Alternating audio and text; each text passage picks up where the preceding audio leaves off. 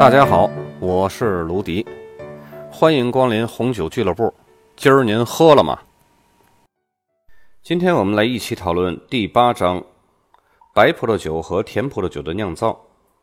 这一章呢，咱们重点讨论白葡萄酒的酿造方法的选择，然后再细分的讨论大批量的低价位的白葡萄酒和优质的白葡萄酒分别是怎么样去酿造的。着重重点举例呢，会用到几个国际葡萄品种，比方说霞多丽啊、长相思啊、雷司令啊、灰皮诺。当然了，也有很多其他的特色葡萄品种，也能用相同的方法酿造出风格类似的这种葡萄酒。甜葡萄酒呢的酿造主要是白葡萄酒的酿造工序的延伸，这个在最后咱们再讲。本章节呢一共会分为三个课时，咱们第一课时呢先讲白葡萄酒酿造方法的重要选择，还有大批量低价位的白葡萄酒酿造，还有它的酿造方法。白葡萄酒在整个酿造过程中所要涉及到做出重要的决定的步骤呢，呃，有浸皮、葡萄汁的澄清、发酵的温度和容器。酒泥的使用、苹果酸乳酸发酵，还有其他的陈年方法，这些工具啊是根据所需要酿酿酒的这种风格来决定的，并不是每瓶酒都需要从头到尾走完这个全程的。咱们第一个先来说浸皮，浸皮呢大多数是和压榨是前后进行的，葡萄的自流汁儿啊跟葡萄皮只进行这种短时间的接触，就是减低氧化的风险，然后就开始压榨。但是如果是一些个那种芳香型的葡萄品种，比如说琼瑶浆啊，或者是雷司令啊这种葡萄品种，就需要让葡萄皮和葡萄汁进行短时间的接触了，因为这样呢可以增加这种香味浓度和质感。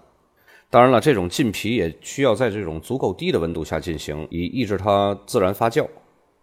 接下来呢就是葡萄汁的澄清了，刚压榨出来这种葡萄汁啊。它里边有很多的果皮呀、果肉这种碎片儿，如果不经过过滤就直接发酵的话，会产生很多杂味儿，甚至发酵呢就会过早终止。因此呢，必须在发酵之前就把这个葡萄汁儿澄清一下。澄清的方法可以使用上一章我们讲到的澄清方法：沉淀、下胶和过滤。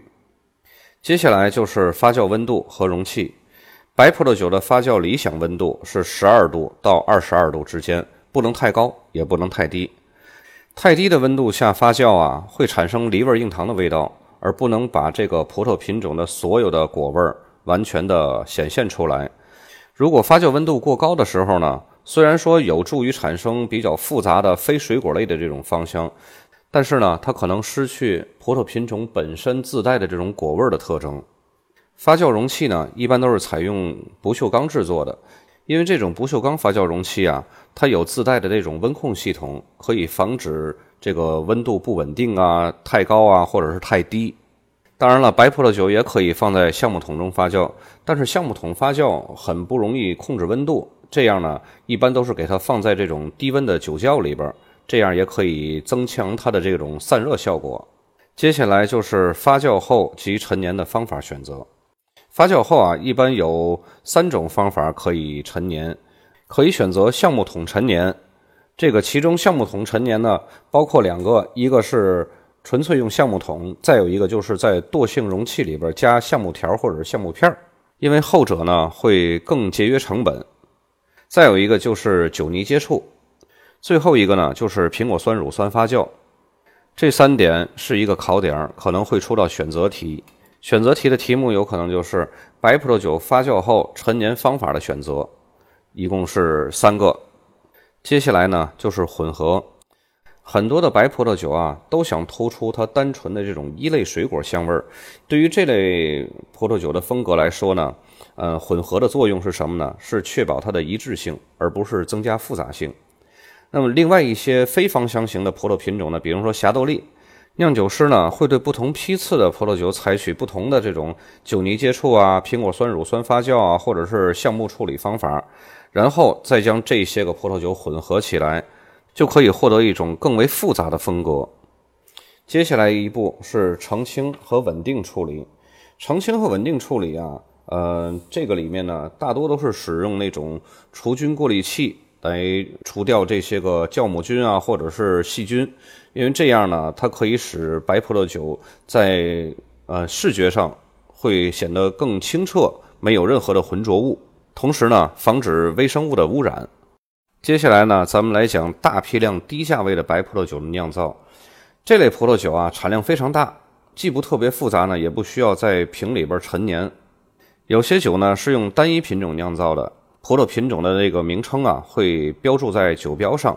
也有不同葡萄品种混合酿造的，这种的产量呢会更大。这类的葡萄酒往往就不标注它的葡萄品种了，只标注干白葡萄酒或者是果味白葡萄酒。用于酿造这种大批量的低价位白葡萄酒的葡萄品种呢，往往是香气不突出的。经典的例子呢，就是霞多丽和灰皮诺。霞多丽和灰皮诺啊，都是比较容易成熟的这种葡萄品种，尤其呢是在温暖的气候条件下。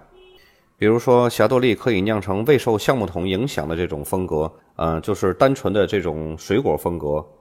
也可以酿成受橡木桶影响的这种风格，以增加它的这种香草啊、烤面包的这种味道。灰皮诺呢，则更倾向于，呃，酿成这种未受橡木影响的风格。它通常啊，会带有这种比较清淡的这种梨味硬糖的味道，酒体呢，相对来说比较轻盈，酸度也是中等，不是那么高酸。那么大批量的低价位白葡萄酒，它在酿造方法会有一个什么样的选择呢？因为这类的葡萄酒啊，它都是基于那种单纯简单的一类水果香味儿，所以在整个酿造过程中啊，必须谨慎处理，避免氧化。在整个酿酒过程中啊，都必须时刻监控二氧化硫的含量，以保护葡萄汁儿和葡萄酒不被氧化。用于酿造大批量低价位的白葡萄酒的葡萄呢，通常会种植于这种气候比较温暖。或者是炎热的地区，因此对于这类葡萄酒啊，酸化是通常调节方法之一。比如说霞多丽吧，它如果要是成熟的太饱满，酸度呢就会降低，就会显得那种平淡啊，而且很松弛。这个时候呢，在酿造的时候就需要给它加酸。通常在发酵之前啊，呃，葡萄汁儿需要经过这种高度澄清的，以确保它在发酵中呢可以将水果香味保留下来。利用重力沉淀呢，太过于缓慢了，会占用发酵罐的空间，而且呢，时间会很久。所以酒庄呢，就会采用离心机或者是过滤器来加速这个过程。这个呢，也是一个考点儿，会考到大批量低价位的白葡萄酒是用什么方法来澄清的，或者是说大批量低价位白葡萄酒为什么不用重力沉淀来澄清？你就可以回答，因为。它会占用这种发酵罐的空间时间太久啊。